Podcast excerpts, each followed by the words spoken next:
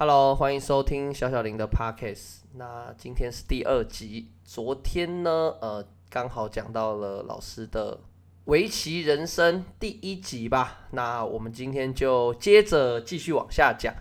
在国小毕业之后呢，其实我就没有什么在碰棋了。只是说呢，由于我当时的棋力在棋院呢，还算是最强的。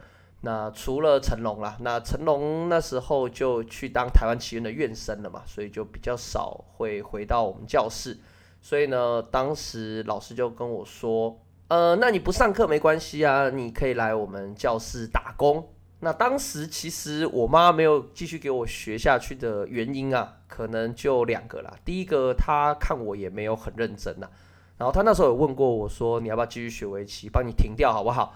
那当时呢，我自己也玩心比较重啦，所以我就觉得说啊，无所谓啊。那反正如果不上围棋的话，我就在家里看电视啊。当时很红的卡通是这个神奇宝贝和数码宝贝，就是现在的宝可梦啦。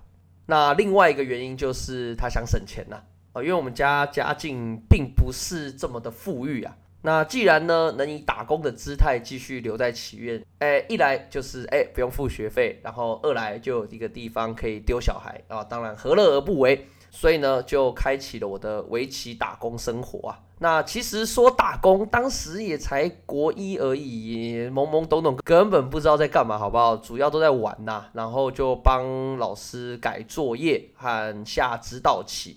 那指导棋呢，因为我那时候棋力也蛮强的嘛，就。下起来是挺轻松的，只是说就没有继续精进，所以呢，当时啊就有了一种感觉，就觉得说好像围棋挺简单的，然后我好像蛮厉害的，有种那种井底之蛙的感觉啦。因为就毕竟没有与外界接触啊，也没有参加什么比赛啊，更不知道什么世界大赛什么新的棋谱啊。因为我就只是在那边改作业下指导棋，我也没有进去上课。就这样从国中到高中。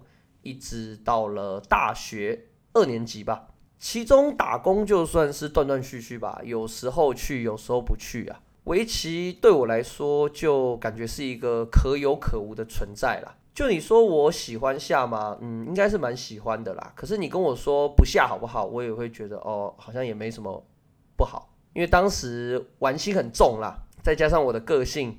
而且我念的也是一间普通的国中，所以大部分的同学在班上也不会下围棋，很自然的就与围棋呢呃渐行渐远。那我人生呢有几个还挺大的转折，接下来就要讲到其中一个了，就是在我大二的那一年吧，我当时是考上这个师范大学的化学系。呃，先说其实我没有很喜欢念书，然后也。并不怎么喜欢化学啊，只是就是刚好呢，呃，落点就在那边啊，考不上台大，所以就念师大这样子。所以其实我的大学生活也是挺糜烂的啦，每天就是泡在呃同学的宿舍打麻将、打牌，然后去打网咖哦。那时候比较流行的游戏叫做这个三国啦，有点类似 LO 的前身呐。如果你知道的话，那肯定是时代的眼泪了。那就这样子玩着玩着，有一天。当我回到祈院打工的时候呢，我们的老板哦就跟我说：“哎，跟平跟平，这个梁佑新回来了，他从大陆学围棋学了三年回来了。”那先在这边介绍一下这个梁佑新是谁啊？梁佑新呢，她是一个女生呐，那好像小我两岁左右吧，我也不太清楚。这个女生以前在围棋界还蛮有名的，她的原本的名字叫做梁之家，然后。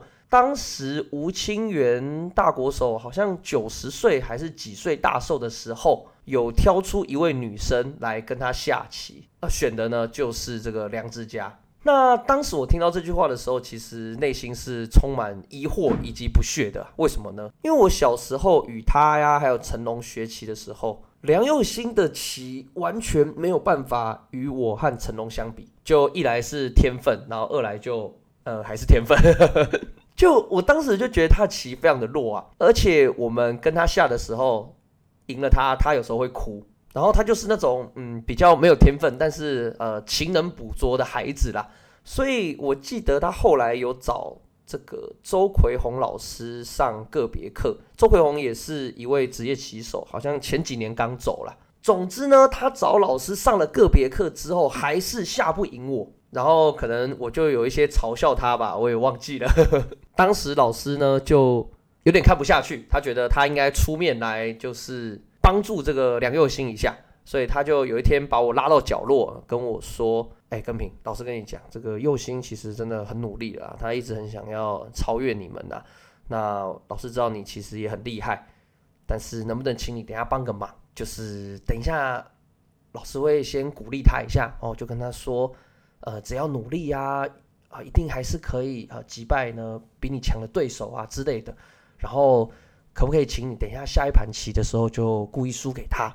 那老师请你吃麦当劳。那我当下呢就想着是说，哎，不错哎，麦当劳吃哎，而且反正当时我对输赢也没有那么在意，我就一口答应了。好，那老师跟我再三确认之后呢，就过去呃鼓励了梁二行，就跟他说。OK OK 啊，这个你只要努力，一定可以赢他们的。好，那我们就下了。但是呢，下着下着的，我突然临时变卦反悔，我突然呢又很想看他这个哭的脸，所以呢那盘棋我又把他杀爆了。这一杀爆呢，哇，我们老师非常的火啊，所以呢我就被找了一些理由啊罚站啊。我其实那时候蛮常罚站的啦。那会讲这些呢，就表示在对当时的我而言呢。我听到梁佑新回来了，他从大陆学了围棋三年回来。我听到这句话的时候，我是有点不屑的。我想说，哇，这个人是疯掉了哈？怎么学个围棋跑到大陆去学围棋，还学了三年？那他要不要念书啊？到底在干嘛？而且这样真的有变厉害吗？所以呢，哎，我就想起了小时候学棋的种种回忆。然后我就看到他，我就跟他说，哎，那不然我们来下一盘啊？那结果呢？各位猜猜看，到底是谁赢了呢？没错，呃，我惨败，而且连续下了三盘吧，我记得都是被屌虐完胜。哇，其实我在下完的时候，我是很不能接受这个结果的，因为我印象中的他就是小时候的他嘛，小时候的他是不堪一击的，怎么现在变这么厉害？所以我就问他说：“你你怎么变得那么厉害？怎么跟我以前认识你怎么差那么多？”他就说：“哦，因为我。”呃，休学啊，然后到大陆的聂卫平围棋道场学围棋。这时候啊，我那个该怎么说不服输的个性就上来了。我开始询问了他许多呢，就是在大陆啊道场啊任何的那种细节、生活啊环境啊等等。在过了几天之后呢，有一天回家，我就跟我妈说：“哎妈，我那个大学不想念了，我想要休学。”那我妈那时候呢在炒菜。她说：“啊，那你要干嘛？”我说：“呃，我打算去大陆学围棋啊，我要休学了，我要去北京的这个聂卫平道场。”我印象中那个他的菜应该是已经教到不能再教了吧，整个傻住了。他想说：“你这个人书念得好好的，哪根筋不对？”他就问我说：“啊，你不是已经放弃围棋很久了吗？”我当时呢也没有跟他明讲，我就说：“啊，我就想下了嘛。你小时候不让我下，啊，反正我就下就是想下嘛。你让我去。”啊，我的个性呢，就是比较固执的，可能我妈也了解我啦，就反正呢，最后就成全我。于是呢，我在大二上学期的时候吧，我就办理了休学，准备呢前往北京的聂卫平围棋道场。那我印象中，我休学完，距离去道场还有一段时间。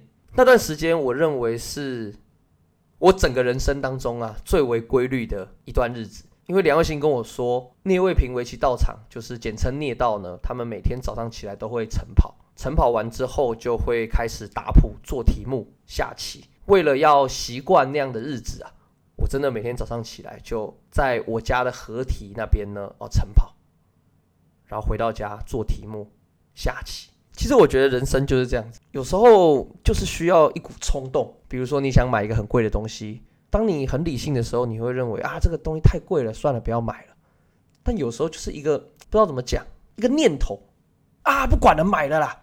有时候当你喜欢一个女生的时候，想要跟她告白，如果你很理性的时候，你可能会觉得啊，如果告白失败，可能连朋友都做不成。但有时候就是需要一股冲动啊，管他了，告白再说啦。下棋也是一样，这块大龙我们到底要不要出手屠它？理性的时候，你会觉得。后面的变化图算不清楚，真的是很难说。但有时候冲动就会告诉你啊，管他的，先杀再说啦。所以负北京聂卫平围棋道场这个决定呢，就是这个冲动下的产物。但我认为这个决定真真切切的改变了我的一生。如果没有当时去聂道的这个决定，我认为我应该很大的几率不会出现在围棋界。我可能是一个化学老师，或者是一个工程师啊之类的，或者在路边摆地摊等等。所以各位有什么冲动的决定呢？也可以在底下留言跟我说。那今天的回忆呢，就先讲到这里。明天啊，我们再来讲我去北京聂道发生的一些故事。那如果想听孝林讲关于任何的话题，都可以欢迎在底下留言啊，给我一些建议啦。不然这个回忆录录完之后，我就不知道要讲什么了。OK，那我们就明天见吧，各位，拜拜。